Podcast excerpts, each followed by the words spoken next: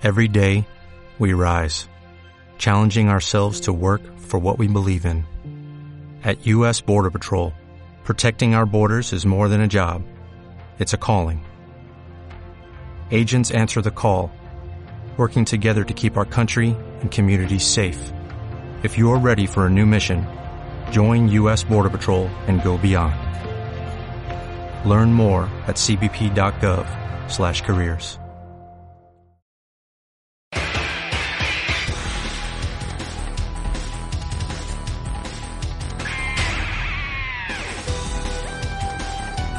Este y todos los podcasts producidos por Overdrive Media se realizan gracias a las aportaciones de nuestros patreones. Si te gusta nuestro contenido, te invitamos a que nos apoyes en nuestro Patreon en www.patreon.com diagonal Overdrive Media. Y desde un dólar al mes puedes ayudarnos para seguirte entregando contenido semana a semana. Muchas gracias a todos.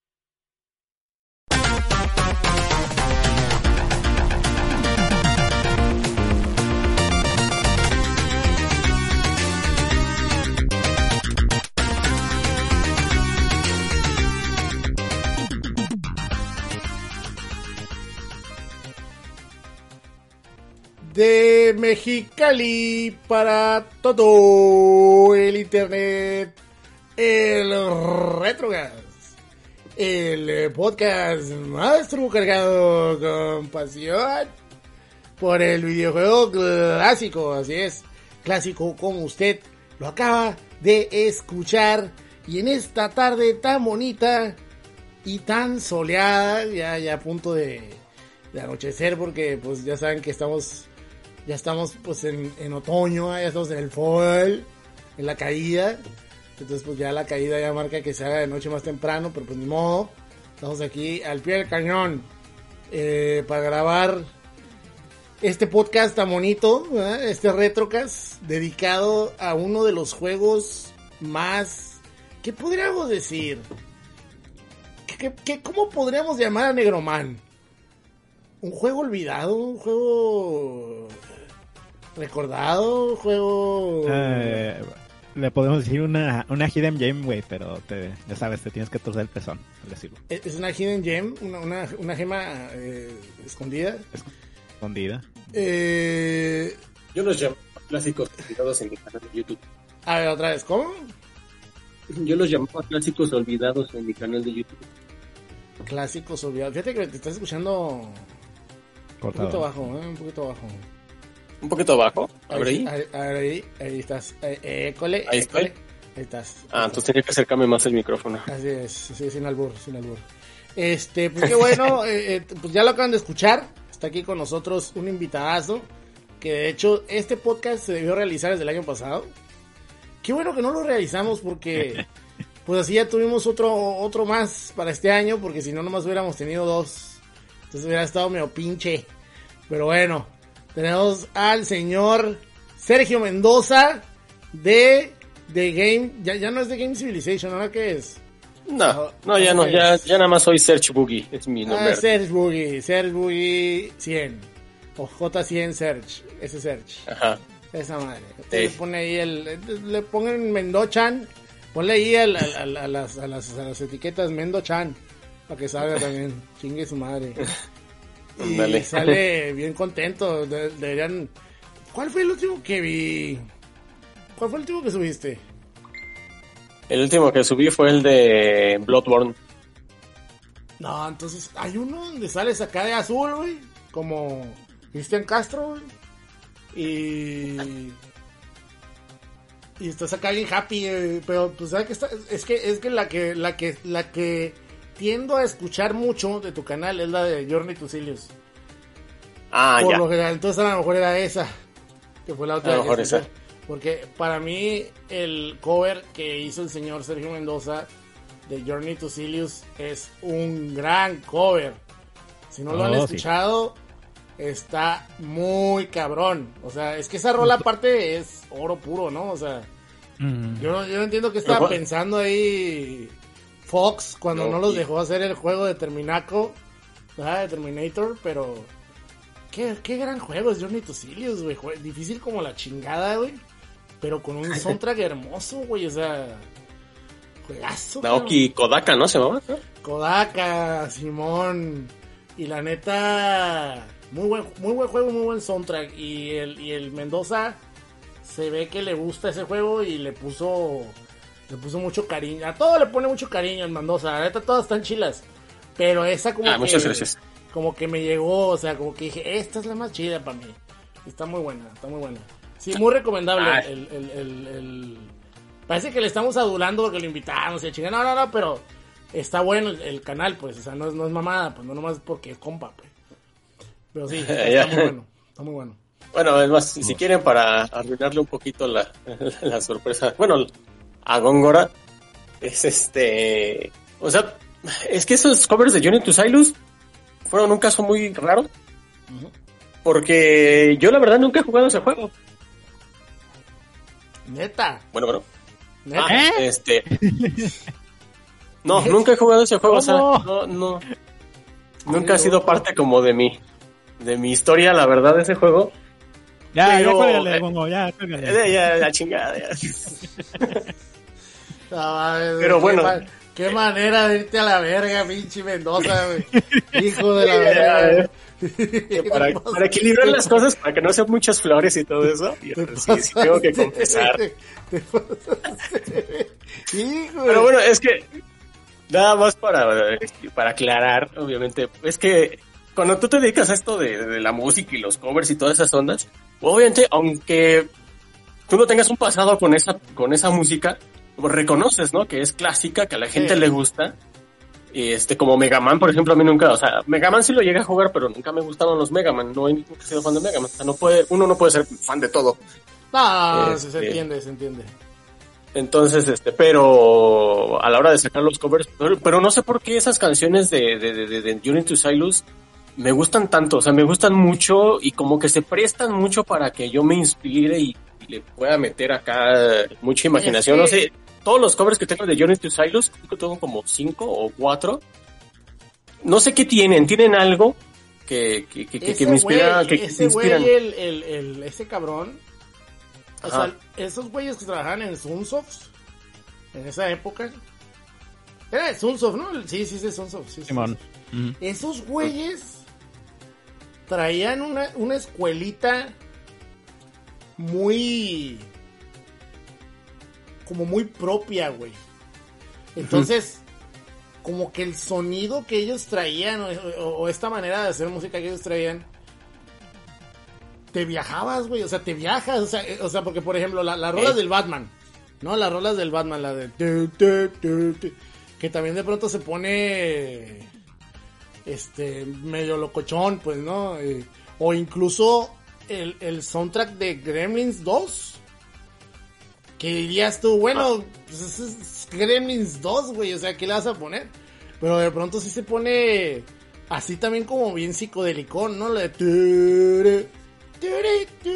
y, o sea, Así también lo tengo yo. eh, Ese también lo hice. Y, te, y está... Te viaja, güey, te viaja ese pedo, y es muy icónico, güey. Está muy chido porque en esa época Konami, ¿no? De, de- de hecho ya, ya los debe haber visto, pero para el que no lo ha visto, hay un mini documental de Red Bull que te explica más o menos cómo estaba la época, el pedo de la música japonesa de videojuego de 8 bits. Y ese Konami le estaba, le estaba invirtiendo un chorro de lana a, a los cartuchos y a, y a la música de los juegos. O sea, Konami no nomás tenía compositores, contrataba compositores de bandas de, de rock japonesas de la época para hacer soundtracks para sus juegos. O sea, hay un soundtrack, hay un juego que se llama Lagrange Point, que es muy... eh, No, no, no es conocido porque en realidad nunca salió de Japón, pero en realidad el juego es famoso por su música. O sea, la música, el, el la música supera al juego. Es como yo lo digo, Chrono Trigger, Chrono Trigger es superado por su música, güey. O sea, en realidad Chrono Trigger, tú le quitas a Toriyama, le quitas a Toriyama y le quitas a a, a este güey, al, al ¿cómo se llama, chache? El, el que hizo la música, este, En lo de Wamatsu. no, no es Uematsu. Es el otro compa, el, el, el de Xenogears, este... Ah, este. Ahorita, ahorita me está maldiciendo este. El Chaka. Sí, el Chaca nos está mentando la madre. ¿Cómo que se te olvidó el nombre? Este... Ahorita lo buscamos en pinche... Pero no te digo... Matsuda, el Mitsuda, el Mitsuda. Mitsuda, Mitsuda. Si quitas a Mitsuda y quitas a, a- a- a Toriyama, te queda, se queda bichi el juego. El, el juego no es nadie. Nadie. Así. Me vale madre que me vengan y me digan que es que tú que sabes, es mi juego favorito. Me vale madre, güey. Sin pinche Toriyama y Mitsuda haciendo la música y los monos, ese juego no es nada. Nada. La historia está, pero súper así X y liviana, güey. No está ni Eh, pesada ni nada, güey. ¿Cómo? Oye, una, una, una pequeña interrupción. ¿Qué? El, el nombre de dice Mortal Kombat. Ah, chinga. Ah, no, ya lo cambió. No, Yo ya lo tengo correcto. Sí, ¿verdad? Ahí ya está. Ah, déjame a revisar por si las por si las. Ay, nadie Ah, dice no, sí, sí, sí, sí. Andamos comiendo ¿Ah, sí? ñonk. Ah, el nombre. Ah, ahora el nombre. La otra vez fue la imagen. No, el puras, tristezas con el gongo. Ahí está ya, ahora sí ya. Este, qué bueno que me dijiste que...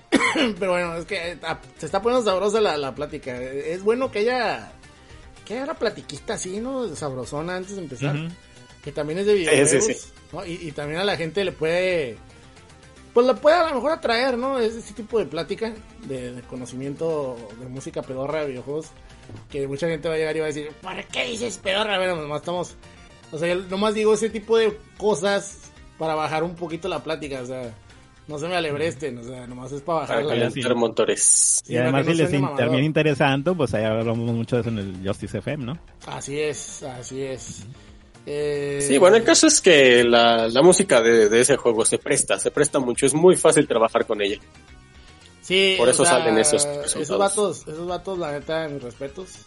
De hecho, ahí en el, en el, en el documentalito ese, hay una parte donde va el compositor, como que el güey vive en el campo. Y va el güey en el, en el campo escuchando la, bueno, se, le ponen de fondo la música del, del Mr. Gimmick, que también es otro juego que se hizo famoso por la música más que por el pinche juego. Este, y está bien bonito el lugar donde está el güey, y la música le queda el putazo para estar ahí en el campo, ¿no, güey? Y te quedas, ah, no mames, qué chingón, qué chingón, güey. Pero bueno, pues ahí está. Eh, pues eso es el, el- el- para que pasen ahí al, al Search Boogie a, a escuchar sus, sus rolas. Y también Eh. tenemos al señor Chache Pistache. ¿Cómo está, Chache? Pues muy bien, Hongo, porque vamos a hablar este de uno de mis... No voy a decir Hidden, Gems y tocarme los pezones, sino uno de, de los pocos juegos este que realmente me impactaron del 60 cuadros. Que son muy pocos, yo creo que los puedo contar con una mano. Y que en su momento pues pasaba desapercibido, güey, porque ya estaba en la... En, la- en las últimas horas del 64, güey. En ese momento ya todo mundo se había mudado de PlayStation. Y pues, quedó muy relegado, muy, muy relegado el jueguito. Sí, es. Ahorita es- vamos a hablar de... Es curioso, ¿no? Y de hecho, la, la, la mejor versión de, de esas dos versiones que salieron al principio, que fueron pues 64 y Play, la del 64 se la llevó de calle. Qué loco. No, la, la de PlayStation es horrenda, ¿eh? Horrenda como la Es chingada. horrible, güey. Horrible. Y obviamente la, la, chila de la época pues era la de, la de Dreamcast, ¿no? Pero pues ya, ya Ah, requería, ya Y requería, salió, salió dos años después. salió un rato después, Simón. Pero bueno, eh, pues vámonos, ahora sí, a mandar un saludo a la gente que nos apoya en Patreon. Ya saben que Patreon pues es esta página donde ustedes pueden llegar y con ya sea un dolarito o 30 pesitos o lo que ustedes gusten donar, pues nos pueden apoyar para que siga existiendo el Retrocast. Que de hecho todavía le quedan más o menos unos dos o tres episodios a esta temporada del Retrocast. Nos vamos a ir terminando noviembre. Vamos a descansar lo que es diciembre y probablemente enero para preparar programas nuevos para la temporada 2023 que ya marca el décimo aniversario del Retrocast. güey. Ingues. Y fíjate que, bueno, me, me llama mucho la atención, güey. ¿Quién sabe qué será, güey? Yo me imagino que es nuestra forma de ser ácida, culera. Eh, pero hay gente que llega de pronto ahí a, a mi Twitter y me pone, oh, es que me gusta mucho su retrocast, güey. Ojalá y se volviera mainstream. Ojalá la comunidad escuchara más el retrocast. Me llama la atención porque, pues, puedes apoyar compartiéndolo, ¿no? O sea, ¿qué será? ¿Qué será esa esa Es esa, que- esa onda, esa esa barrera, ¿no? Es una barrera, vamos a llamarlo. Fí- fí- Fíjate que con esta nueva generación que está entrando, güey, como que no se les da mucho el pedo de hacer comunidad. Simón. Antes al contrario, como que les dan, les da ganas de, de, de- de- o sea, lo que yo digo es la, es la verdad absoluta, güey. y si me dices lo contrario, te voy a empezar a echar de pedos. Sí. Entonces, por ejemplo, si alguien de, de, de estas nuevas generaciones comparte el otro que dice, ah, mira que está bien chido, dice, y otro va a decir, no, no es cierto. Está Sí, bien raro ese pedo, eh, güey. eso No, sí es no sé, no sé por qué. Eso sí es cierto, ya, ya existía, pero se ha ido... La balanza ha ido permeando, o sea, se ha ido como que hacia ese lado, ¿no? De que... Simón. el contrerismo, el el pues, poserismo, ¿no? Todo ese pedo. Está, está cabrón, está muy cabrón. eh, pero si ustedes quieren compartir el retrocast, pues pásenlo a sus compas. O sea, no, no entiendo cuál es el miedo, ¿no? De que te puedan llegar a decir, ah, esos pinches norteños, güey. No, que el único norteño aquí soy yo, ¿no? En realidad, o sea, por ejemplo, cuando está Chaca, pues Chaca es, para empezar, es ecuatoriano. Eh, Mendochan, Mendochan es este chilango. El Chache es de Guanajuato. Eh, El mono, bueno, no, el mono nunca está aquí. ¿eh? El Brochas, creo que estuvo invitado en el de House of the Dead 2. Era de Aguascalientes. Este, pues cuando estaba el Necio y el Juan Calavera, pues eran los que también eran norteños, pues ya no están. Y por ejemplo, el Core, cuando está invitado, pues es norteño también, pero casi no viene, ¿no? O sea, entonces, en realidad no, no, no, no es tanto el pedo norteño, la norteñiza, pero pues quién sabe, ¿no? A lo mejor sí les afecta, no sé.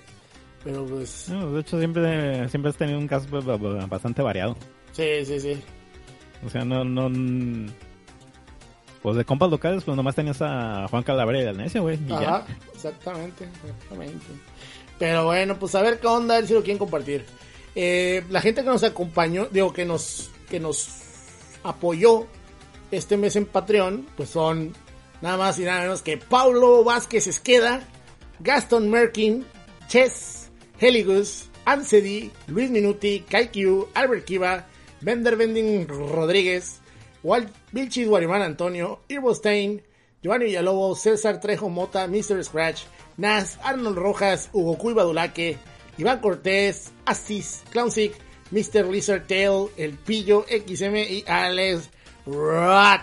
Muchas gracias a todos ustedes por apoyarnos en www.patreon.com diagonal overdrive y pues desde un dolarito 30 pesitos al mes porque se cobra el primero de mes hoy se cobró de hecho hoy es primero de noviembre Se cobra y ya, pues ya no, ya no se le, ya no se les pide hasta el siguiente mes, ¿no? Entonces, ahí más o menos para que tengan ustedes planeado que le pongan 50 pesos y ah, el primero de mes te va a cobrar 50 pesos, ¿no? Entonces, pues ahí está.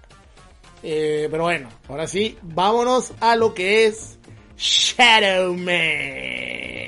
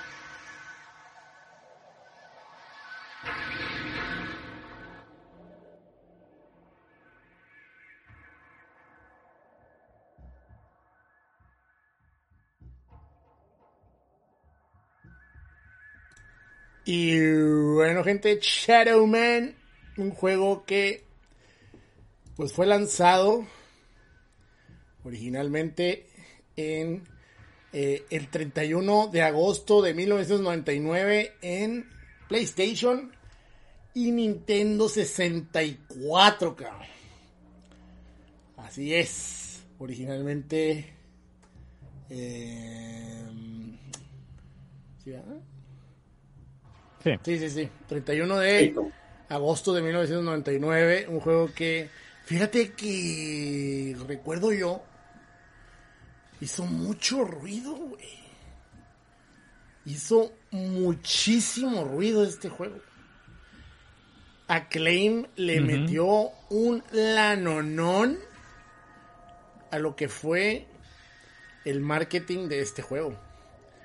Y yo recuerdo que las revistas de la época te anunciaban el Shadow Man como lo, la, segunda venida de Cristo, cabrón. Y oh, en la época, en una época bien curiosa, güey. Aparte que me da mucha...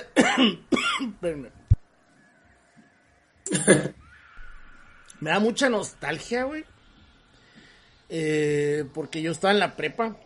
Estaba yo en quinto semestre. No, no es cierto. Estaba pasando a quinto semestre de preparatoria. Ya estaba entrando en mi último año. No mames, yo estaba en la primaria apenas. Pero fíjate que esa época para mí marca eh, muy cabrón porque ya, yo ya compraba mis videojuegos. Y. Y este pedo voraz que tenemos ahorita de que compra 5 o 6 juegos de putazo, yo ya lo traía desde esa época, güey. O sea, pues una risa cuando dicen, es que ahora la gente compra 3, 4 juegos, güey, y los deja arrumbados. Ya lo hacía desde el pinche 99, 98, güey, o sea, hacíamos eso, güey, dejen de mamar, cabrón. Eh, y pues tratabas como de estar al día, güey, ¿no? Y me llama mucho la atención porque éramos gamers o, videojugadores, como, como usted le guste llamarse, ¿no? Para la época. En la época a lo mejor no nos... No recuerdo yo que nos dijéramos gamers, ¿no? Pero recuerdo que, que yo decía... A mí me decían vicioso, güey. A mí, a mí, yo decía que me gustaba jugar. A mí me gustaba jugar. Sí, sí. Me gusta jugar. Me decían pinche vicioso. Y es curioso porque si te pones a pensar en la época, eh, pues podía estar al tanto de, entretenimientos como los cómics, pero era, era difícil, ¿no? O sea, porque el cómic no lo podías encontrar en cualquier lado. O sea, la distribución del cómic era complicada, ¿no? El cine también en la época no era tan buena la distribución. Eh, eh, con excepción del, de, por ejemplo... Eh, en esa época empezaba a hacerlo, de hecho, el cine. Ya, ya así grandes grandes este, lanzamientos sí se lanzaban a la, a la fecha. Y de los cómics, apenas estaba empezando editoriales alternativas en, ese momento, como vi, a traer cómics este más independientes. Porque me acuerdo que empezaron a traer que Spawn, que, que The Darkness, que Witchblade, todas esas, todas esas madres. Turok. El Tauruk. No, Turok no salió. No, esa madre, olvídate. Eh, de hecho, de hecho en... Ajá. De hecho, el Turok viejo, güey, se había distribución en su momento, güey, que fue como en los 60, 70 que salió esa madre. Que era cuando era pues Pulp, ¿no? Cuando era Pulp, Pulp. Ajá. Ah, exactamente. El Tauruk, eh, que fíjense que, pues bueno, e-, era curioso estar al tanto del videojuego y las revistas y, y, tener un entendimiento de, de los lanzamientos y cuando sale y la... Y pues no sé si a usted les tocó, yo tuve la suerte de desenvolverme en un ambiente en el que todo esto era día tras día, güey. Entonces, por ejemplo, eh, me imagino que ya lo había contado, pero por ejemplo, ahí en el salón, pues tenía mi compa, tenía un compa que pues, tenía, tenía, tenía feria el güey, tenía lana, y pues teníamos la suerte que le, tendían a comprar juegos también seguidamente. Eh, él no trabajaba en nada, pero pues yo, yo, yo conseguía otros juegos, él otros juegos, y así pues íbamos haciendo cambalaches y conocíamos cosas. También eh, ahí en, en la video donde iba a rentar, en esa época todavía no empezaba, ya, ya estaba a punto de empezar a trabajar ahí, eh, que es esta Landia pues había gente de la prepa que yo conocí ahí. Entonces era, ir a, jugar King of Fighters o, juegos de pelea en, arcade mientras platicabas de los lanzamientos de, de pa consola, ¿no? En ese momento todo el mundo andaba hypeadísimo con el Dreamcast. El Dreamcast estaba a semana, a una semana de salir, güey. O sea, imagínate cómo estaba el pedo, güey. No mames. Y No, y ya estaban los rumores del, del Play 2, güey, también. Ya estaban los rumores del Play 2, o sea, eh, está muy cabrón el asunto.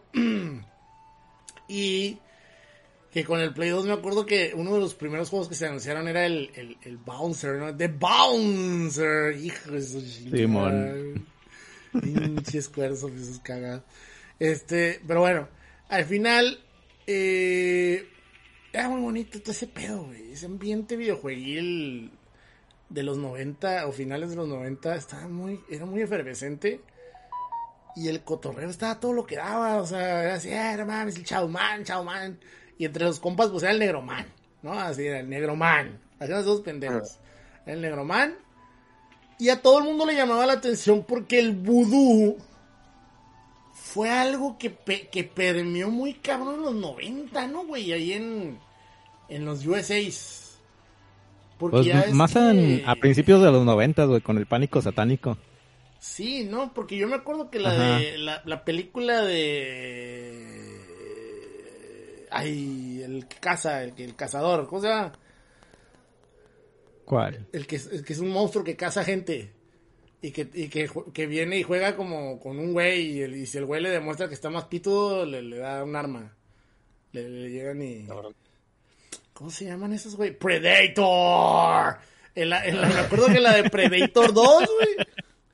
En la Predator 2 Simón. sale un güey haciendo vudú, ¿te acuerdas? Y- Ajá, era una pandilla, güey, de puros güeyes de vudú. Ajá, y, que, y que como que les echaban la culpa de, de las muertes. Y al final los mata el, el, el pinche. Pero tiene una escena así como que toda rara. El vato sale como hablando, pero muerto, ¿no? Creo que sale gritando la, la, la, la, la cara, pero la Ah, cara es ya no la trae puesta, ¿no? Algo así, ya no me acuerdo. No, no. No, es que el, el, el predador, güey, se le aparece, güey, al, al vato este del vudú, güey, y, el, y este cabrón empieza a echar sus cantos, güey, de echarle la maldición, güey, y ya nomás corte, ah, y el pinche depredador lleva cargando la cabeza al cabrón. Ajá, sí, bueno. Está, está, está perro ese perro, está perro. Y de- tengo como que esos recuerdillos, pues, ¿no? Y aparte, no sé si te acuerdas que la cultura, las culturas... Pues bueno, el vudú es algo africano, ¿no? No, no, no es latinoamericano ni nada por el estilo, pero me, me refiero a que como que había una entrada de subculturas ahí en Estados Unidos también, porque ¿te acuerdas de, de la lambada, güey? Y que hasta le sacaron una película que se llama Lambada, el pinche baile prohibido. baile prohibido. güey. Hijo de su chingada. Ay. Es que, es que para el gringo todo ese pedo es exótico, güey. Sí, güey. Sí, estaba muy cabrón. Estaba muy cabrón. Y. Bueno, entre lo que son peras y son manzanas, pues ya resultó que. Pues que sale Negroman, ¿no? El 31 de agosto. Y. Y no, sí, sí, sí. Sí vendió, güey. Esta madre sí vendió, güey. Y sí, sí hubo gente bien caliente, güey. Yo recuerdo. Yo recuerdo que mucha gente lo compró. Yo recuerdo que mucha gente hablaba de él, lo recomendaban. Ahí en la Nintendo Landia estaba varias copias y todo el pedo, que lo rentaras. Eh, Bueno, también lo compró la gente que se quedó, ¿no? Con el 60 cuadros, porque para ese, para ese momento ya todo el mundo andaba con su play chipeado. también, también, también. Y el, y el, a- además, el fan del 64, pues ese año, ¿qué otro juego tuvo? Donkey Kong 64. Verga. no, pues wow. no, creo que Smash también, ¿no? Smash. Smash es de ese año. Smash, Y... Donkey Kong, eh, Pokémon Snap. Sí, Pokémon Snap. Y No, pues, o sea, Ah, este, este era el único, ¿no? Que salió para el, para el, para el jugador ya, ya, ya peludo, güey. ya peludón, ajá. Ajá. Sí, porque, Ah, eh, porque Jet Force Gemini. Jet Force Gemini es del 99, no, del 2000. Híjole, corriendo a cinco cuadros, güey, esa madre. Es del, es Y del Castlevania 99. 64, un clásico. Es del Hijo. 99, güey. ¿A poco Jet Force Gemini es del, Ingueso. es del 99? O sea, es un mamón. Ah, sí, ese. Ese jueguillo que nunca acabé en mi vida, pero ¿Cuál, cuál, cuál? ahí lo tengo pendiente. ¿Cuál? El Jet Force. en Jet Force Gemini. Juégalo en el Xbox Series X, güey. Juega el- en, en la Rare Collection. Le arreglaron la Sí, ¿no? cagada y juegas bien, nata madre, güey. Porque ese juego es muy bueno, güey, pero... Está el bien 64, bueno, güey. Está muy bueno, güey. Pero, pero en el 64 no se puede jugar, güey. Es un pinche. Corre a 10 cuadros, güey, por segundo. Yo todavía lo tengo en el 64, ¿no? güey. Y, y yo también me puse acá. Algún día lo voy a acabar. Y las veces que lo he intentado en el 64, nada, güey. Nada, güey. Nada mames, güey. No, Y lo pones en Ah, el bueno, yo las y no mames, uff, corre ¿Sí? como, como el diablo, güey. mi principal razón siempre fue lo grande que es el juego. Siempre me ha derrotado en ese Eh, aspecto. es pero que sí, a a Rare le valía pito, güey, hacía cosas bien cabronas, para la época, o sea, está muy cabrón. sí, y, y bueno, y el famosísimo Castlevania 64, ¿no? Que también salió ese año. Exactamente, exactamente. Un gran juego, ¿no? Bueno, El eh, mejor Castlevania de todos los tiempos. Y hablamos de él hace No. que hace dos años. Sí, hace dos años hablamos de él. Hace dos años, pero bueno, ahí se, se redime un poquito con el Legacy of Darkness. Pero bueno, su chingada. Más o menos. Más o menos. ahí como que queriendo el pedo. Pero bueno, sí. Esta madre, esta madre, el, el, el, el, que voy a tener que la música ponerla en repeat, porque no quise bajar rolas porque me salió ahí como que la música es de un autor medio mamón, entonces no me, no me la quise rifar. Entonces, sorry gente, no va a haber mucha variedad de música, voy a tener el tema principal dando vueltas como loco, pero bueno. Eh, pues bueno, este juego fue creado por eh, los, eh, los diseñadores del juego fueron Guy Miller y Simon Phipps. Que de hecho Simon Phipps tiene una tiene una página de, de su autoría donde tiene todo, te platica toda su experiencia eh, haciendo Shadowman, ¿no? Y cómo él pues empezó desde desde el nacimiento del juego, o sea, básicamente desde el principio estuvo ahí hasta que lo terminaron, ¿no? Y ahorita vamos a hablar un poquito de ese desarrollo. Y el compositor del juego pues es Tim Hayward, que la música del juego no es tampoco así como que muy sobresaliente, es más que nada música de acompañamiento. Yo creo que el tema principal es el ambiente, güey. Ajá el tema principal es lo más bonito porque si suena así como pues como vudú, ¿no? Como como como tamborcitos, como pero bueno. Total. Ahí está. Eh, ¿Qué más podemos decirles? Pues salió para el 60 cuadros y pues el desarrollo comenzó, ¿no? Justo en el momento que ellos lanzan eh, los de Acclaim junto al equipo de T-Side, se llama, lanzan un juego llamado College Slam. Que pues era un juego de básquetbol, ¿no? Si no me recuerdo. Era, era, un, eh, era un NBA Jam, güey, pero con equipos colegiales. Ándale. Ujú. Entonces se llama College Slam. Híjole, pinche juego feo, güey. Este Es un juego de, es un juego de Genesis, güey. Y de Super. Yo pensé que era un juego de 64, güey. Qué loco. No. Ya fue de los últimos que salieron. Fíjate. Qué loco. Este juego salió en el 96, fíjate. Este pinche juego. El College Slam. Y bueno, entonces Ah, estos lo vatos. ¿Eh? Ah, pensé que había salido mucho después. No, bueno. sí salió en el 90 en el Dale, 96. Y eh, estos vatos empezaron a hacer diferentes propuestas para entregarlas a, a las oficinas centrales de Acclaim en Nueva York. Y eh, querían hacer algo de terror en 3D. Y la Ujú. gente de, de, de ahí del, de Acclaim les dijo que, ah, como Resident Evil de Capcom, pero acá 3D completo, ¿no? Y los vatos, ajá.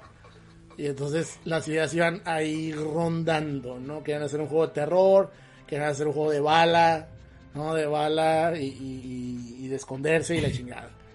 Entonces, eh, De hecho, hay un video, güey, de bien botana, del, del interno de ahí de Acclaim, güey, de esos tiempos que se eligió por internet, güey. Sí, no sé si lo viste. no, no lo vi. fíjate. Donde, donde andan explicando, güey. O sea, eh, entrada es que es un video de presentación, güey, porque dicen, pues miren, tenemos esta idea de hacer este juego así. Aún no tenemos el motor gráfico, pero más o menos va a estar, va a estar así la idea. Queremos que sea de, de mundo abierto co- como Legend of Zelda, queremos que sea de, de terror como Resident Evil, pero de mundo abierto y completamente en 3D. Sí, Y pues ese es el vato este que mencionas, güey, el que, el que tiene el blog, el que anda dando toda la plática. Sí, sí, sí. Entonces, anda ahí Simon presentando el- su, su- Ajá. Era el anda ahí presentando acá, acá este, todo con su, este, con video, güey, ya tenían este, un demo preparado. Y pues lo, lo, anda pintando así como un juego bien pinche ambicioso, güey, pero pues no. pues está, está, bien para vender la idea, pero pues tampoco llegó no, a, lo, a lo, todo lo que estaba diciendo. ambicioso? O sea, sí era un juego Ajá. ambicioso para la época, yo creo que sí. Sí. Incluso yo creo que es, eh, la ambición se comió un poquito a este juego. Creo yo que si los vatos hubieran sido un poquito más específicos en lo que querían, el juego hubiera sufrido menos. Porque, ok, sí vendió, sí llamó la atención lo suficiente, pero no siento yo que mantuviera al jugador lo suficientemente agarrado o, sentado jugando para terminarlo. Porque para la época actual no es un juego largo. Pero para la época en la que salió sí lo es. Entonces, no, solo, no solo era largo, era complicado de entender, tanto en mecánicas como en dónde chingados estás posicionado. ¿No? O sea, porque el juego, todas las texturas están feas como la chingada, entonces eh, es muy fácil perderse. Muy, muy fácil perderse. Incluso... Es que... Ajá. Ajá. No, síguele. Es que yo no sé, yo no sé si fueron limitaciones de la época que no lo que tuvieron que de alguna manera sacrificar un poquito ese tema del mundo abierto y todo está conectado por medio de túneles. Yo siento que es lo que más le da en la madre a la experiencia, eh, que, que, todos son túneles y todos son muy similares, entonces te crea esta como cansancio, ¿no? De estar viendo túneles todo el tiempo y todos del mismo color. Entonces yo siento que eso sí, este, te afecta un poquito, ¿no? En la, en la psicología del juego, ¿no? Como que, ah, te da flojera. Sí, tanto yo, túnel yo creo que para poder ahorrar, eh, ¿cómo se puede decir? Eh, no es energía, este, recursos. Recursos o memoria, pues uh -huh. tenían que repetir mucha mucha textura y mucho túnel, ¿no? Mucho... No, y aparte que el, el 64 era infame, güey, por tener texturas de caca, güey. Ándale. Literal, parece caca embarrada. fíjate, en todos los, fíjate en todos los juegos de 64 güey, y es la misma pinche textura, textura borrosa. Simón. Sí, Pero no, fíjate de 32 que- por 32. Fíjate que este a, pa- a- a pesar de, de ser este medio confuso el juego, hay una forma de, de poder guiarte en, en él. Porque el juego originalmente contenía un mapita, güey, que más o menos te decía por dónde ir. No más que pues necesitabas haber comprado el- juego, güey, y haber preservado el pinche mapita, porque si no, sí, sí, sí, estaba bien complicado para que te, para que supieras dónde andabas. Sí, sí, Pero sí, fuera no, de- Pelation, ¿no? Pelation. Eso, este. mm, Ajá. Fíjate que una vez que ya sabes, ya, ya, ya conoces el juego, güey, este, tiene sentido. Porque. mm, eh, estaba leyendo, güey, que. En sí el nivel este fue. o sea, sí le, sí le echaron coco, güey, para, para que en el momento que tuvieras cierta habilidad, el mismo juego te guiaba hacia donde ibas. Entonces, tan perdedizo ya, ya cuando estabas entrando en el juego no era. Y además tam- también, tam- debemos de tener en cuenta que en la época, güey, juegos de mundo abierto no eran precisamente este eh, común encontrarlos. Era, este fue un jueguito de estos de que lo hizo primero, ¿eh? Y que lo hizo bien. Sí, sí, sí. Totalmente, totalmente. Y bueno, entonces estos vatos ya, ya tienen ahí eh, una idea y, y es que llegan con una con una aventura de terror de terror protagonizada por un personaje original que ellos crearon llamado Thomas Deacon, un ex policía de. Nueva York convertido en un cazador de demonios. Esto no terminó siendo Shadowman, ¿no? Eh, ya después en Shadowman 2 supuestamente utilizan a este personaje que es este eh, Deacon. Ujú. Y aquí lo que pasa es que Acclaim les dice, oigan, ya sabemos que traen unas ideas ahí locochonas y la chingada. ¿Qué les parece si miran nuestra gama de cómics que estamos lanzando con eh, la marca Valiant, que, que Acclaim era dueña de Valiant, me imagino en esa época, y agarran uno para basarse para hacer un juego. Entonces les mandan los cómics y dentro de estos cómics estaban uno que se llama Ninjak, que era la historia de un adolescente que se convierte en un ninja. Eh, y lucha contra el crimen. Luego tenían uno que se llamaba Magnus, de Robot Fighter, eh, que era un güey que se llamaba Magnus y peleaba con robots. Bloodshot, que era como Terminator, pero hecho con nanotecnología. Trinity Angels, un trío muy irónico de, la, de damas superheroínas. Eh, Ross Mayer, se... Ah, y Shadowman. Tenían el de Shadowman. Entonces el que más les llamó la atención fue este de Shadowman que era escrito por Garth Ennis e ilustrado por Ashley Wood. Que Ashley Wood, usted lo debe recordar porque tiempo después trabajaría con Konami para lanzar unos cómics de Sailing Hill y de Metal Gear, ¿no? y, de hecho después haría los cinemas de Metal Gear Peace Walker. Sí, ¿no? Es Ashley Wood. Sí.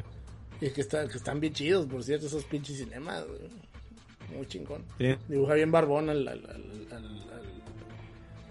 como pinta. Sí, como, como que toma... Sí, como que toma, la, toma ideas de, de, lo que, de lo que hizo este... Shinkawa. Shinkawa, ajá. Y está muy bonito, muy bonito. Entonces, eh, bueno, se supone que la historia te contaba, o sea, la historia de, de Shadowman te contaba que Mike ¿qué? Um, antes de eso, el, el antes de eso, el, el, que escribe la historia de, de Shadowman, güey, este Garremis, ahorita es este mejor conocido por haber escrito The Voice. Ha escrito, mucho, güey, en el mundo del cómic. Pero ahorita, por lo que la gente va a conocer, es por The Voice. Y se empiezan a conectar los pinches puntos, ah, güey. Mm, Qué loco. El giro de tuerca. Eh, está bueno ese dato, eh. Ni yo, ni yo, güey, ni yo. Este, y dice. ¿Qué hace? Ah, dice que Mike Leroy, Leroy Jenkins, un estudiante universitario, Leroy, un estudiante universitario que se convierte en esclavo de Nettie, una sacerdotisa vudú que implanta la máscara de las sombras en su pecho, con la máscara ardiendo dentro de su caja torácica Mike se convierte en el Shadow Man, un asesino zombie con el poder de tomar almas y viajar al Dead Side, el lugar donde todos, sin excepción, van cuando mueren. Así es. Pero bueno. Bastante edgy, ¿no? Bastante, y sobre todo para la época. Y Muy de la época. el resultado, bueno, una historia que comenzó en 1888 con Jack the Ripper después de haber cometido su último acto espantoso al ser abordado por la demoníaca legión, o sea, está poseído, pues, para cruzar al Dead Side y comenzar a construir una ciudadela gigantesca para otros de su clase. Jack se suicida para unirse a su maestro en el Dead Side y luego pasa a la actualidad y Nettie le ordena al Shadow Man que investigue lo que está sucediendo en el Dead Side las fuerzas se están concentrando allí y una serie de asesinatos rituales eh, en nuestro mundo parecen indicar que ellos están tratando de pasar al Dead Side. Así que ahí está. Hola. Con un equipo que comenzó siendo de 15 personas. Para finales del, del proyecto ya tenían 70, cabrón. ¿Cómo la, ah, la, Sí, pues, o sea, yo me imagino que Acclaim dijo, si vamos a hacer algo chido, chido, chido, chido, pues vamos a hacer que sea nuestra IP. O sea, que sea una IP que no solo sea videojuego, ¿no? Que- sino que también teníamos Mm. los derechos del, del cómic. Así que, pues se fueron recio, se fueron recio. Entonces yo me imagino que ya, ya, ya, ya, ya para ese punto dijeron, chingues, madre. Usted rájele, usted rájele, no, no, no. Vamos todo o nada, chingue su No le tenga miedo, ajá, usted no le tenga miedo a la verdad. Entonces ahí está. Eh, bueno, según, según lo que se menciona aquí, una de las, de las cosas donde más batallaron fue para hacer los niveles. Y pues tuvieron que hacerlos así a la antigüita. güey. O sea, primero diseñaban cada nivel como tipo como una especie de construcción arquitectónica y luego ya la pasaban en 3D al juego. güey. Entonces eso estaba pues bastante Ah, como Dark Souls. HH, HH, pero como 20 años antes, cabrón. Aunque también Dark Souls, Y bueno, en mejor. ese momento ya estaba ya está Kingsfield, ¿no? Que ahorita, Sí, que ahorita pero hay un, que ver, ahorita hay un mami por. Kingsfield, güey. Güey, ese, jue- ese juego es horrendo, güey, no. El que primero Ya se es murió, ¿no? El mame. Oh, pinche Mendochan, güey. ¿Todavía no se muere el mame? No, el, el mame ni siquiera había iniciado, pinche Mendochan. Pues no, Ah, güey, por, algo, está- Ay, por mame, algo ese mame. juego está olvidado, güey. Ahorita la Y le entra el mame anda- así como. ¿Eh? Ajá. O sea, ahorita con esto, o sea, con, con esto que te decía de los españoles que se van y, y no quieren trabajar en Japón, pero quieren vivir de sus videos, eh, que se van a, gastar dinero a las tiendas y la chingada, han estado denotando que los juegos de From Software, y te estoy hablando de en general juegos de From Software, están desapareciendo, güey. Entonces, si tú vas y quieres encontrar Kings, Kingsfield, güey, era un juego súper común para Japón, porque fue juego de lanzamiento con el PlayStation. Creo que salió una semana después. Entonces sale el. Play 1 en el 94 y sale a la semana, sale Kingsfield. Terrible, terrible videojuego, güey. Espantoso, como solo. Sí. Y eh, había para tirar, güey, así. Para tirar a la basura. Ah, pues ahora no lo encuentras, güey. Y caro, ¿no? Ah, resulta que es caro de cojones y es y, y, y- y difícil de agarrar, papi. Eh. Entonces, está que Brown el mame. Está muy cabrón. De hecho, los juegos estos de, de mechas que, que también From Software sacaba cada semana. eh, ¿Cómo se llaman esos madres? Armored Core. También Core. se están volviendo raros, güey. Así está el mame de From Software ahorita. Muy fuerte, güey. Muy fuerte, güey. Pero bueno, ¿qué le vamos a hacer? No tiene nada que ver aquí, ¿verdad? No, bueno, no. ¿Algo, algo que quieran platicar ustedes? No, pues eh, suena, suena muy padre, ¿no? La- lo, lo que platicabas de la época y de cómo se vivió el lanzamiento de este juego, pues yo, la verdad es que no, yo la, va a sonar chistoso, pero pues yo estaba solo en ese momento, o sea, yo no tenía amigos con quien compartir este pedo. Acuérdense que hubo una época en la que jugar videojuegos era como de ñoños, no era algo muy común. Entonces realmente casi ni, ni lo comentabas con tus amigos ni nada. Uno que otro ahí medio, tenías un amigo que, con el que medio compartías ahí el gusto, pero en general pues no. Entonces, este, yo en esa época pues tenía mi Dreamcast y ya sabes, puro juego piratita y así fue como eh, descubrí el juego y bueno, con el 64 también en la revista Club Nintendo pues ahí ponían los, los avances, pero como yo estaba todavía, bueno, relativamente ya estaba pasando ya la adolescencia, niño todavía, como que no me interesó mucho el juego. Entonces, como que esa época no la viví muy, muy intensamente, pero pues, eso que platicas oye bastante chingón. Pues sí, como que sí, un poco de envidia ahí, ¿no? Por eso. ¿Y tú, Chache, cómo te tocó conocer este pinche juego? ¿Cómo fue ese, ese- esa No, conexión? pues-? Pues en ese momento era ah, Nintendo Fanboy, güey, todavía. 1999. Y pues Shadowman era uno de los juegos más esperados por, por mí, ¿no? Lo tenía de que, ah, mira, en el, en el momento que lo tengan para renta, güey, ahí voy. Y efectivamente, cuando estuvo de renta, güey, yo creo que era el único cabrón que lo rentaba porque ya todo el mundo tenía su PlayStation. Ya le valía verga el, el 64. Y pues desde el primer momento me encantó, güey. Nomás que el pedo, pues como era de renta, lo tenía que andar regresando. Y pues obviamente alguien más lo jugaba y borraba, borraba el save. Sí, te- sí usaba save, ¿no? Esta cosa. Sí, No me sí, acuerdo. sí. Ah, Memory Card, ¿no? O Creo que tenías que usar el, el, el, el carga, el, la memory card. Sí, el memory card no se llamaba la del 64. O, o memory expansion pack o memory pack, algo se llamaba. Memory Pack. Sí.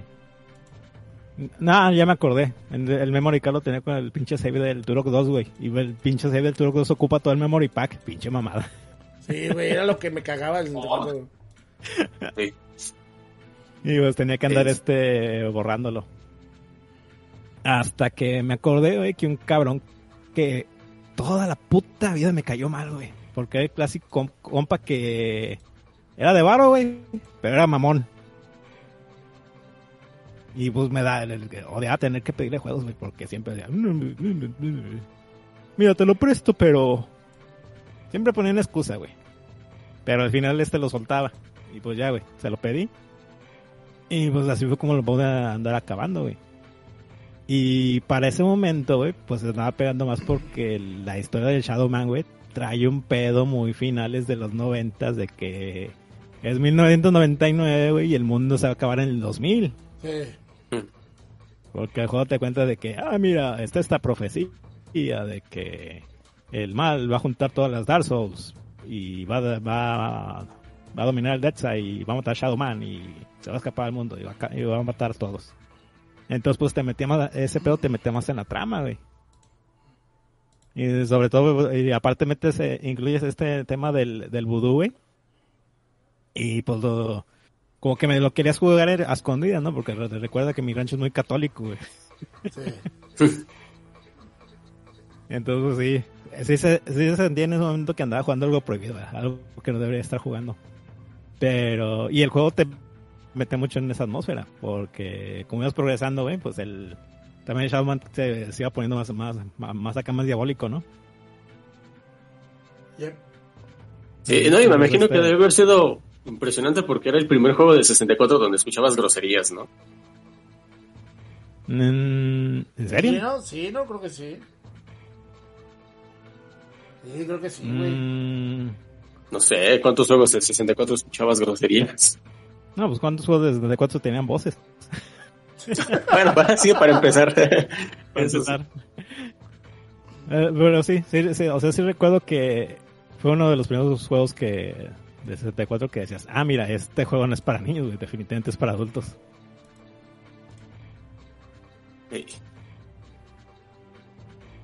Sí, no, y yo, este, ya este juego, ya bien, bien, me, me puse a jugarlo. Es que para mí mi época fuerte de videojuegos fue hasta el, hasta la prepa en 2002, 2003. Fue cuando ya empecé así a, a coleccionar. Como Showdown, pues sí lo jugué en su momento, pero fue así poquito, nada más así de, para conocerlo. Y sí me, me gustó mucho la- el ambiente, la atmósfera, todo ese, todo ese rollo, pero nunca lo pude terminar. Eh, ya hasta 2003 fue cuando ya lo conseguí para 64 ahí baratillo. Ya, cuando todavía estaban baratos los juegos de 64. Y este, y ya le pude dar bien, bien ya en serio. Fue cuando ya lo, lo, lo pude acabar y me acuerdo que hasta lo, le hice una reseña en mi canal y todo ese pedo y fue cuando ya le entré bien, bien a este juego, pero, pero digo, ya mucho de esto yo ya lo, me enteré, igual que con Mortal Kombat y hasta después me enteré de lo de la sangre, igual con este juego ya lo, lo conocí bien bien ya hasta 2003, 2004, así. Pues ya llegué tarde a la fiesta, por así decirlo.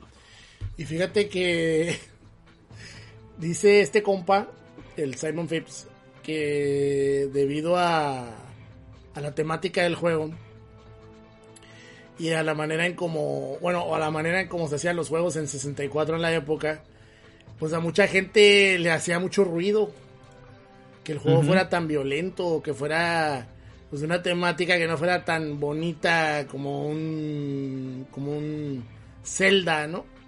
Y de Como hecho un clásico juego de Nintendo. Ajá. Exactamente, y de hecho él dice, ¿no? Que originalmente le, le dio mucha gracia, como en una, una revista lo llamaban el Zelda Evil Twin, porque decían que, que era como Zelda, o sea, que el juego era tal cual como Zelda, pero que eh, no, o sea, pero maligno, ¿no? O sea, era, era bastante, es bastante curioso cómo, cómo lo llamaban en la época, todo ese desmadre. Y dice él que esta misma malignidad del juego, curiosamente, les sirvió también en, en, en el lanzamiento de PC. ¿Por qué? Porque originalmente cuando sale en Alemania, pues ustedes han de saber, ¿no? Perfectamente que en Alemania hay demasiada censura. De todo. Todo está súper ultra mega censurado. Oh, sí. Entonces. Todo lo que tenga que, que ver este con, con gore, con, gore humano. Exactamente, exactamente. Entonces aquí. Será. Resulta que como todos los monstruos, todos son monstruos, todos son monstruos, nadie es humano, pues los, los sensores entendieron a la perfección qué pedo con el juego y no, no lo pudieron censurar. No, no, no, no, no tuvieron por qué. Porque todo en el juego son monstruos o humanos que fueron poseídos y se convirtieron en monstruos.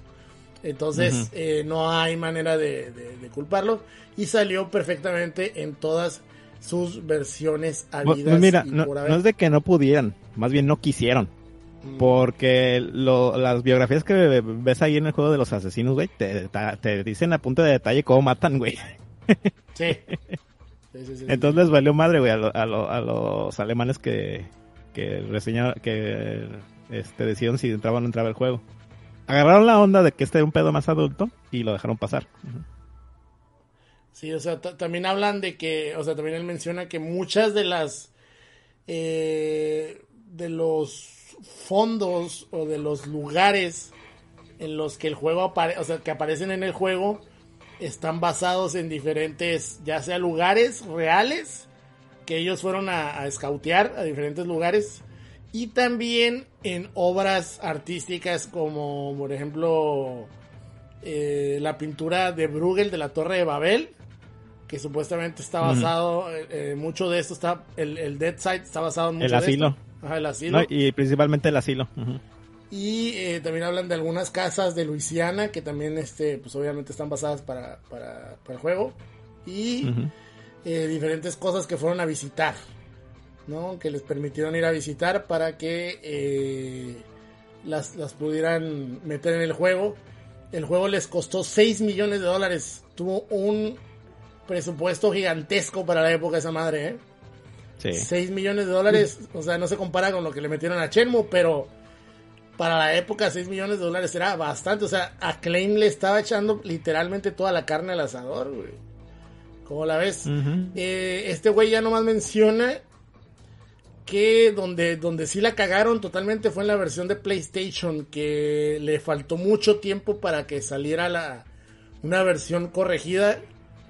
Y por desgracia, aparentemente Sony les metió presión para que saliera al mismo tiempo que en 64 y eso no le ayudó al juego. Entonces el juego no está terminado y se le bien culero.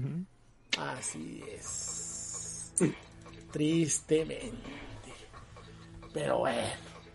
Ahora, como ustedes sí lo terminaron, yo no, yo, yo, yo nomás terminé el asilo y poquito más. Quisiera que, explicaran a la raza en lo que yo voy al baño rápidamente por una intervención, disculpen. Este, ¿qué onda con el juego? ¿Cómo se juega? ¿De qué trata? Y échense ahí una corridita que tengo volada. ¿A qué va? Bueno, ¿empiezas tú o empiezo yo? Empiezale. bueno, eh, eh, Shadowman es básicamente un juego de acción y aventura. Eh, Digamos que combina como que tres, ¿no? Tres aspectos, bueno, tres tipos de gameplay que eh, sería como la exploración, el combate y un poco de plataforma. Este juego tiene mucha plataforma eh, a lo largo de todo, toda su duración. Y, yo creo que yo lo compararía un poquito más con Metroid, Metroid Prime o los Castlevanias que adoptaron ese estilo de juego, los Arkham Asylum, Darksiders y, y bueno, ahorita todos los todo lo que están haciendo los indies actualmente. Pero este. esto es antes de todo eso. Sí, ¿no? Sí, sí, sí. Eh, eh, por ahí Góngora me estaba comentando antes de hacer, el, bueno, días antes de hacer el podcast, de hecho creo que ya desde el año pasado me estaba comentando que lo compara mucho como si fuera un proto Dark Souls. Pero no sé tú qué opines de eso, porque yo la verdad, yo le voy más a que es como si fuera un Metroid. Eh, pues ambos tienen razón, te voy a decir por qué.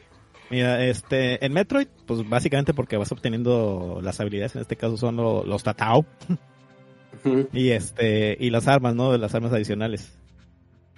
Que algunas te sirven para abrir, pues, este, obstáculos, como, como en un Metroid. Pero también yo lo comparo mucho con Dark Souls por el diseño de niveles. Porque, eh, como, como estaba comentando hace rato, a pesar de que los niveles en sí se parecen mucho, este, te van guiando. Porque, por ejemplo, este, estás avanzando en un nivel, obtienes este, una habilidad nueva o, o un, este, un arma nueva que te permite abrir una puerta y esa puerta se conecta con el- la entrada del nivel. Y eso es muy Dark Souls en ese sentido. Donde todo el nivel está diseñado para que eventualmente encuentres un atajo y ya no se, ya no se este, estés dando tanta vuelta. Sí, sí, sí. la- Ah, es como que da, da la vuelta, ¿no? también. Como que le fuiste a dar la vuelta. Simón. ujú. Y también otra, otra de las cosas que, que comparte con, con este con Dark Souls es el, el combate, aunque aquí está muchísimo más crudo, ¿verdad? Obviamente. Pero pues ahora obviamente tienes este tu loco, te puedes, puedes este dar este girar alrededor del enemigo, puedes este eh, hacer el, el- la rodada. Esto es antes Sí. de Dark Souls, básicamente. Sí. Otra, otra cosa que quieres comentar sobre el gameplay. Bueno, y este, no, pues ba- bastantes, bastantes. Yo creo que hay mucho que comentar de este gameplay. Bueno, si el tiempo nos lo permite. Eh, eh, también, bueno, otro juego con el cual lo podríamos comparar es, es con Soul River, porque tiene mucho esta dinámica de Ah, en donde vas y vienes. Ah, vas y vienes del mundo de los muertos y el mundo de los vivos. Que en este juego se Ah. llaman Dead Side. Ajá. Sí. Y, y fíjate que ese es otro, esa es otra de las cosas que lo comparo con Dark Souls. Porque la manera como que en que cambias de mundos también es muy a Dark Souls que cuando te, te, teletransportas. Incluso, inclusive el, el menú de Dark Souls es igualito a este. Ah. cuando eliges locación ser. para teletransportarte. Sí, Solo- sí, sí. Solo, solo que aquí sí te dieron una excusa de por qué Shadowman se puede teletransportar, lo cual se me hace muy cool. O sea, todas las mecánicas tienen su lore detrás. Por ejemplo, Ah, es la, lo que- la es- manera en que... Ajá, a ver, Sí. No, no, no, no, tú, tú, tú. Porque la manera en que te- eh, eh, este Shadowman se puede teletransportar entre el, el mundo de los vivos y el, y el Dead Side es este con, eh, con un osito de peluche. Que, que tiene que ver este mm, un osito de peluche con Shadowman. Ah, pues es que el osito de peluche era de su hermano. Y es lo que a él lo conecta con el mundo de los vivos y con el mundo de los muertos. Porque su hermano está muerto. Entonces simple hecho de, de ver el osito, este, lo puede teletransportar en, en ambos mundos. Sí, sí, sí, sí, exactamente. Inclusive la forma del menú de, de- del menú de, tra- de transportación se, lo copió Dark Souls 2, güey, porque está igualito la chingadera. y después este tú Mendoza ibas a empezar a explicar algo más. No recuerdo qué. Sí, sí, así es. Eh, obviamente relacionado a lo que comentas de que eh, todas las mecánicas del juego tienen una explicación dentro del mismo juego y en la misma historia. Eh, y presenta a ese punto iba. Y bueno, eh, el- el- el- lo, lo que yo lo que yo comentaba antes de que se cortara es que a mí me gusta mucho cómo este juego, todas las mecánicas de todo el gameplay de este juego, todos sus sistemas están interconectados, todos están relacionados unos con los otros. Y es algo que de alguna manera me frustra un poquito con respecto a los juegos modernos, que en la mayoría todos los sistemas están como, como corriendo de manera independiente de todo. No se siente cohesión, no se siente... eh, Es que como- lo que pasa mucho con los juegos modernos es de que como trabaja mucha gente en ellos, lo tra- los trabajan por departamentos. y no se comunican entre ellos. Entonces ese es el detalle que pasa. Cuando tanto no Sí. se comunican, este, pues no se, se siente que el juego está como en bloques. Como que, ah, este equipo hizo esta parte, este otro equipo hizo esta, esta otra parte. Ajá. Exactamente. Entonces, bueno, eh, en el caso de Shadowman, por ejemplo, básicamente lo que en Shadowman la forma de jugar es la siguiente. Tú tienes que matar a cinco asesinos, ¿no? A los, a los cinco. Eh, y para matar a estos asesinos, tienes que liberar al Shadowman en el mundo de los vivos, en el life side. ¿okay? Para poderlos dañar, porque no los puedes dañar con armas normales, porque estos güeyes ya están más allá de la vida y la muerte. Estos güeyes ya están muy cabrones. Sí, ya están muertos. Entonces, Sí, ya no, ya no los puedes dañar con balas normales. Entonces tienes que liberar al Shadowman para poderlos dañar. ¿Y cómo liberas al Shadowman? Pues juntando las piezas del Eclipse, no sé si se pronuncia así, o el Eclipse, que es un artefacto que te permite liberar al Shadowman en el mundo de los vivos, en el light side.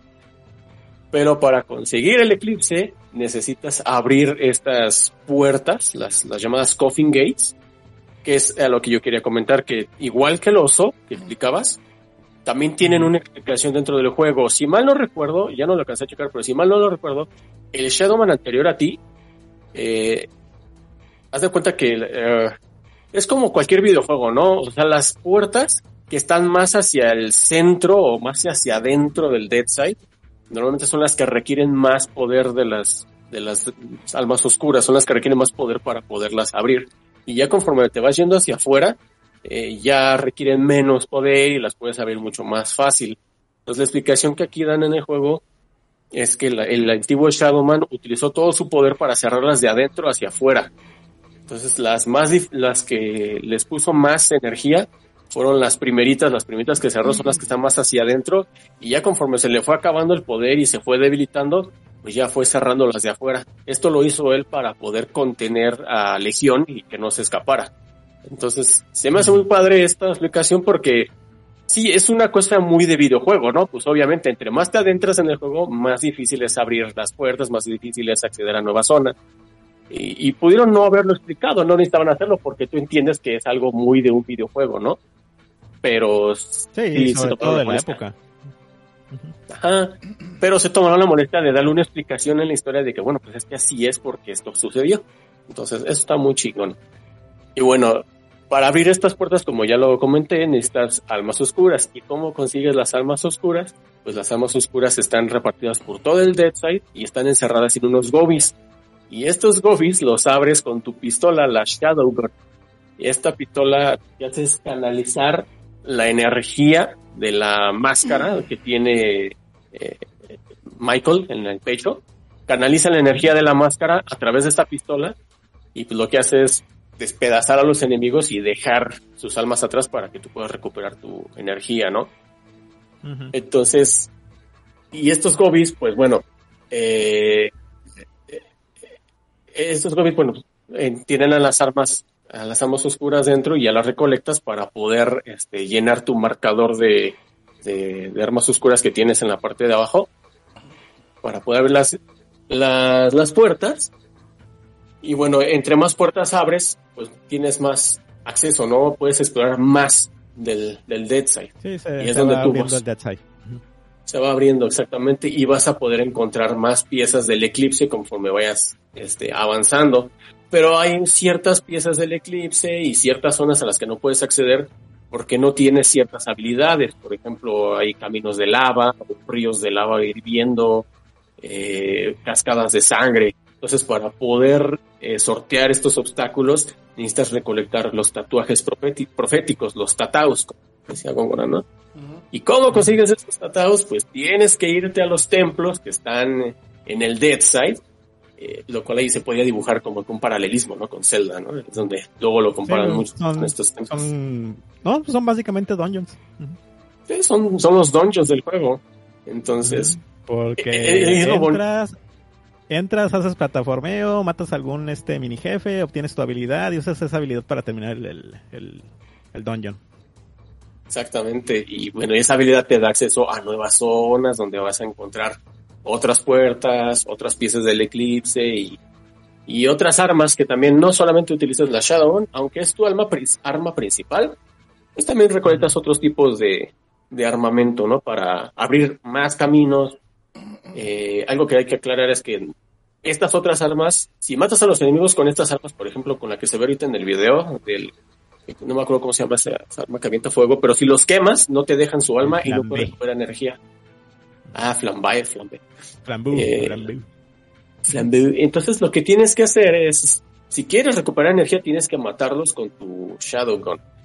Entonces, si se dan cuenta, todo está conectado, todo, todo está relacionado. Entonces, a mí se me hace una, una cosa muy, muy chingona. Algo que extraño mucho en los juegos, en algunos juegos modernos, no en todos, porque no todos cometen ese pecado, pero muchos sí. es que este, también el juego está pensado para, o sea, si te fijas, si busca eh, platicarte una historia, por decirlo de alguna manera, pero su fuerte sigue siendo que esa historia se va a contar por medio del gameplay. No, no al revés. O sea, la historia es parte de junto con todo lo demás. No es como los juegos actuales que, por ejemplo, están tan obsesionados con contarte una historia que se olvidan del gameplay y lo vuelven genérico o lo vuelven aburrido, ¿no? Entonces, aquí no, y, no solo, y no solo te lo están contando y no solo te lo están contando con el gameplay, sino también con este con los con los propios niveles. Porque, por ejemplo, este llegas a una a una zona nueva y te explican, "Ah, no, pues en esta zona e, es, este donde viven eh, eh, eh, estos demonios que, que, que este son la este son este las ¿cómo se llama? las enviadas del mal y o sea te sueltan todo un lore del lugar. Y pues ahí, ahí, estás viendo mientras vas caminando por el nivel que pues sí el, el lore es conciso con junto con lo que estás viendo. Por ejemplo estás en el asilo y pues te muestran las cámaras pues, donde torturan a, los muertos no o sea porque es ahí donde se supone que llegan a, a, pagar por sus pecados. Y pues, ah, pues sí, en otras se dice, ah, mira, pues sí, aquí están. Ahí lo están torturando. Tiene, todo, tiene que ver. Sí, es. Está bastante chido. exactamente. Y eh, bueno, y ya una vez que logras, este, y, algo muy, igual lo, supongo que fue lo que me dio sacó de pedo a la gente en su momento, o no sé, por lo menos a mí, es que el juego como que de repente no es como muy claro, ¿no? Con lo que tienes que hacer, porque por ejemplo, puedes llegar a los jefes, a la cámara de los jefes, desde el principio del juego. Puedes llegar y puedes entrar y los puedes enfrentar, pero no sabes que, que no los puedes matar. O sea, yo, a, mí, a, mí, me pasó muchas veces que yo me pasé un ratote ahí disparándole al güey en la cárcel y, eh, y yo no lo mataba y no lo mataba y decía, ah, chinga, ¿qué pedo? ya hasta después que ya puse más atención y descubrí que no, pues tienes que liberar a la forma del Shadowman. Pero está estructurado como de esta manera en la que el asilo es como que la zona central y a partir de ahí se abre todo lo demás. Pero básicamente... Esa, regresas. Ajá. Entonces, eh, el caso es que, bueno, ya después de que juntas todas las piezas del eclipse, pues ya puedes ir con los jefes como tal, aunque puedes llegar ahí desde el principio. Entonces no tiene esta estructura tan lineal, ¿no? De que, bueno, pues los jefes hasta el final, mientras vas a pasar por aquí, por acá. No, aquí al contrario. Llegas al final del juego desde el principio, pero el juego te pide básicamente que, no, pues, tienes, a partir de aquí vas a explorar y te puedes ir para aquí, te puedes ir para allá y te puedes ir para varios lados. Entonces sí, como comentaba Góngora, como que el juego te va guiando, te va diciendo con el gameplay, con, de manera visual, para dónde tienes que ir, sin ponerte marcadores en el mapa ni nada, sino nada más con los mismos power-ups y todas estas cosas. El propio nivel se va abriendo poco a poco. Y como dije, obtienes estos este, atajos que son los que van conectando todo. Sí, y la verdad es que el juego al principio es muy pesado. Entiendo que luego la gente lo pueda dropear después de un par de horas, porque sí es muy pesado y muy lento el inicio, pero yo creo que después de que ya eh, superas tu primer templo y obtienes tu primer tatuaje, es cuando el juego ya agarra su ritmo y ya, ya te va jalando, te jala, te jala y hasta, y hasta el final. Pero yo creo que el primer bache si es llegar al primer templo y conseguir el primer tatuaje es donde ya está pesadito, pero bueno. Así es el gameplay, como ven. Eh, está, está muy bueno. La verdad es que el juego está muy divertido. Sí puede llegar a ser pesado no le vamos a decir mentiras tampoco. Pero si a ustedes les interesó este retro casi dijeron, ah, no más, suena, suena como algo que quiero probar. ¿Dónde lo puedo probar? Pues resulta que la gente, nuestros amigos de Night Dive Studios, eh, que son amigos de todos los niños, eh, resulta que hicieron un port de esta madre de, de, de, de No, no es un port. No es un port, es, es un... ¿Qué es? Bueno, bueno, ellos le pusieron Shadowman Remaster, güey. Pero realmente no es un remaster, güey. Es un remake. Bueno, cual. sí, pero sí es un port, sí, sí es un port.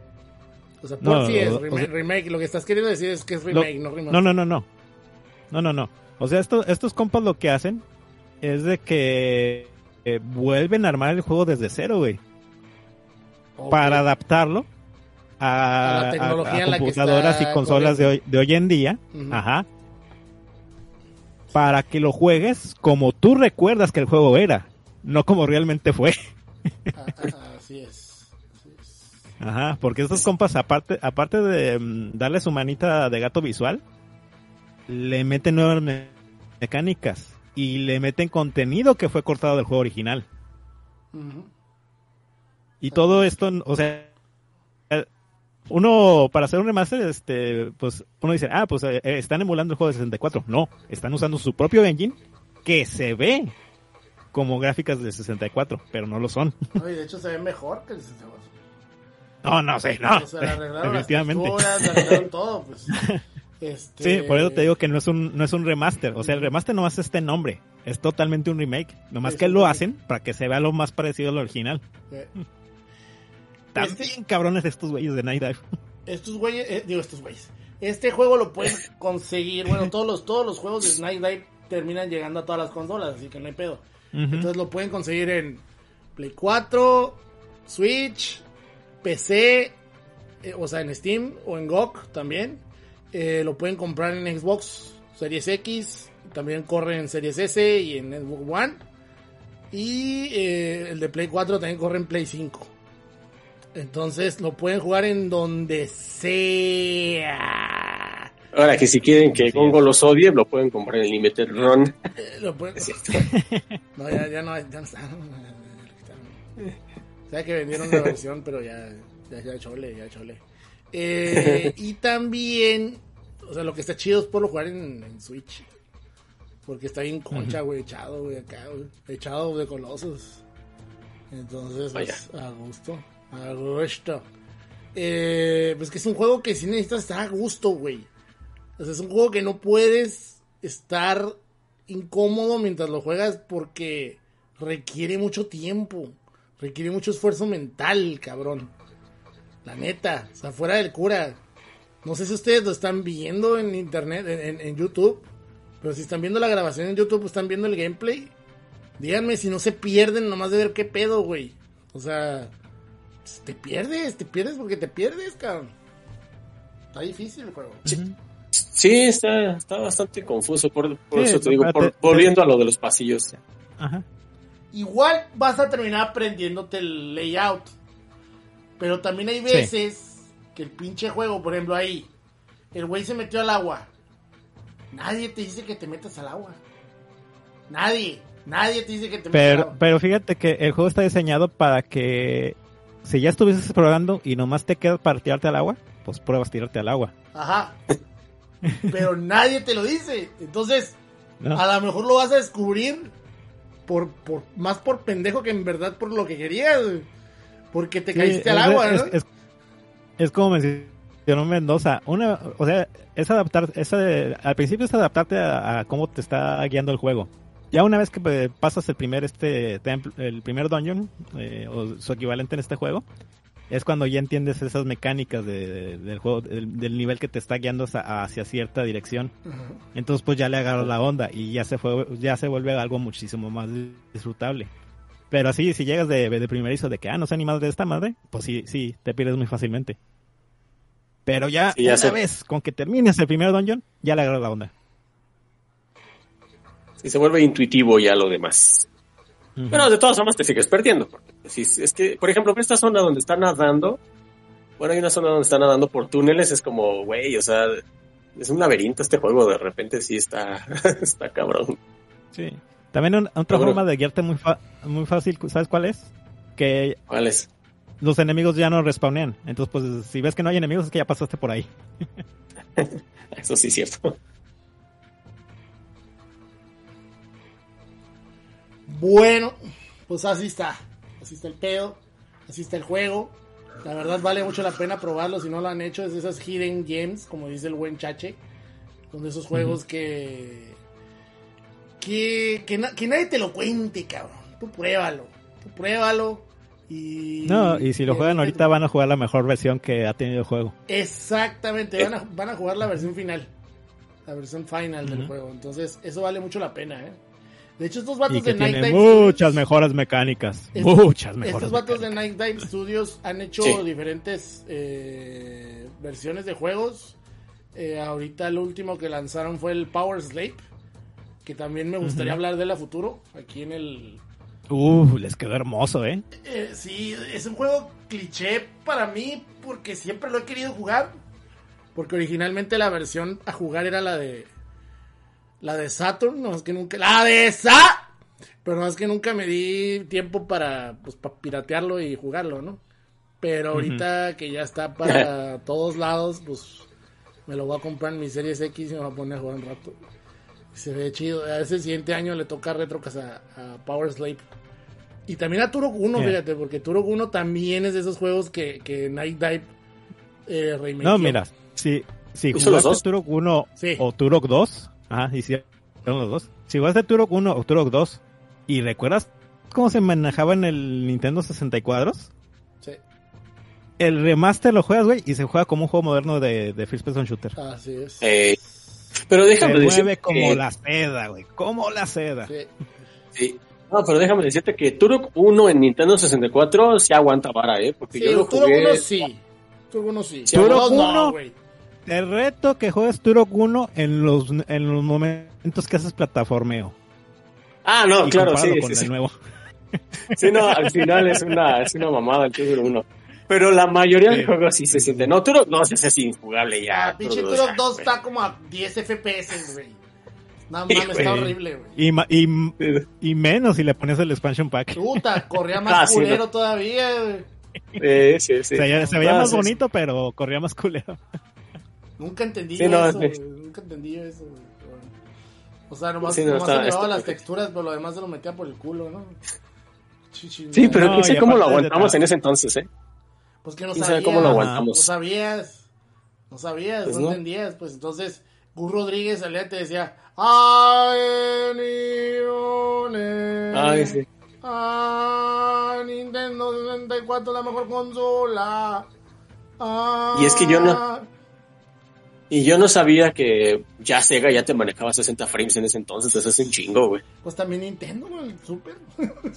Todo, Pero- todo lo- el pedo pero- el, el Ah, 3D, güey, que no corría. Ajá. Sí, o sea, el pedo era el 64, que no valía verga. O sea, es que lo que la gente no entiende. No es Nintendo, es el 64. El 64 es una mierda. Es una mierda de consola. O sea, pues eso era. Le quisieron, o sea, se quisieron ir baratito. O sea, eh, o sea, don, don, don Yakuza dijo: A ver si queremos 3D, pero vámonos baratito. Entonces, ¿qué no, pasó? y pensaban que iban a seguir con su monopolio de cartuchos, güey. Exactamente, entonces creyeron que iban a seguir con el monopolio de cartuchos y se iban a ir baratito. Y al final todo eso les cobró factura, tanto irse baratito, porque la RAM costaba. O sea, fue la, fue la RAM la que les dio en la madre con el, con el, con el 64, porque no cargaba las texturas, no cargaba todo al mismo tiempo.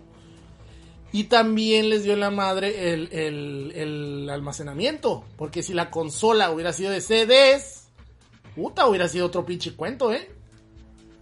Y probablemente se hubieran dado, ahora sí se hubiera dado la verguiza de su vida con el Play 1, ¿eh? No, fuera de mamada. fuera de mamada. Sí. Pero no pasó. Para empezar, hubiesen tenido Final Fantasy. Ándale, ándale. Pero no pasó por pendejos. Así de pelada. Porque no les tocaba, ¿no? O sea, ya. Es como el Play 5, güey. Es una mierda. Pero bueno, en fin. Eh, nosotros ya nos vamos. Estoy muy agradecido con el señor Mendoza por haber venido y ayudarnos a hacer, con, eh, hacer este especial. También con el señor Chacho Pistache. Muchísimas gracias. Eh, la verdad es que nada, de nada. les, les quedó muy chingón. Lo siento mucho porque se les cortó. Chingadera. Eh, pinche Discord hace lo que quiere, cabrón. Se manda solo el güey. Y a la gente que se quedó aquí al final del especial, pues muchas gracias ahí, el Alexandro Moreno, ¿no? Al Enrique CD, Cal665, Albert Kiva, eh, Eric Hernández. Muchas gracias a todos. Ahí el, ahí el Yado aventó para un hocho. Jada Mount, Jada, Jada Mount, que aventó para un hocho. Muchísimas gracias con su super chat. Y ahora sí, nosotros ya nos vamos. Bien, gente. Bye bye. Buen. Gracias por habernos acompañado en este especial de Halloween del 2021. 22. No, sí, este es el, No, este es del año pasado. No, es del 2022. Y ya el, el próximo año va a haber más sabrosura. ¡Sabrosura! Ahora sí vamos a hacer especial Yes. de, de, de. Zelda. Zelda. Eh, Aliento de Paz. Bleed, por favor, Ah, no, no, este de. Paz, es este... ¿Cómo se llama esa madre? Ocarina, Ocarina. Me deben el de Ocarina. Sí, el Ocarina. Ocarina, Ocarina. Vámonos. Tererererere, pe, Vámonos. pe, pe. Oh, oh, oh, you need parts? O'Reilly Auto Parts has parts. Need them fast? We've got fast. No matter what you need, we have thousands of professional parts people doing their part to make sure you have it. Product availability. Just one part that makes O'Reilly stand apart the professional parts people. Oh, oh, oh, O'Reilly.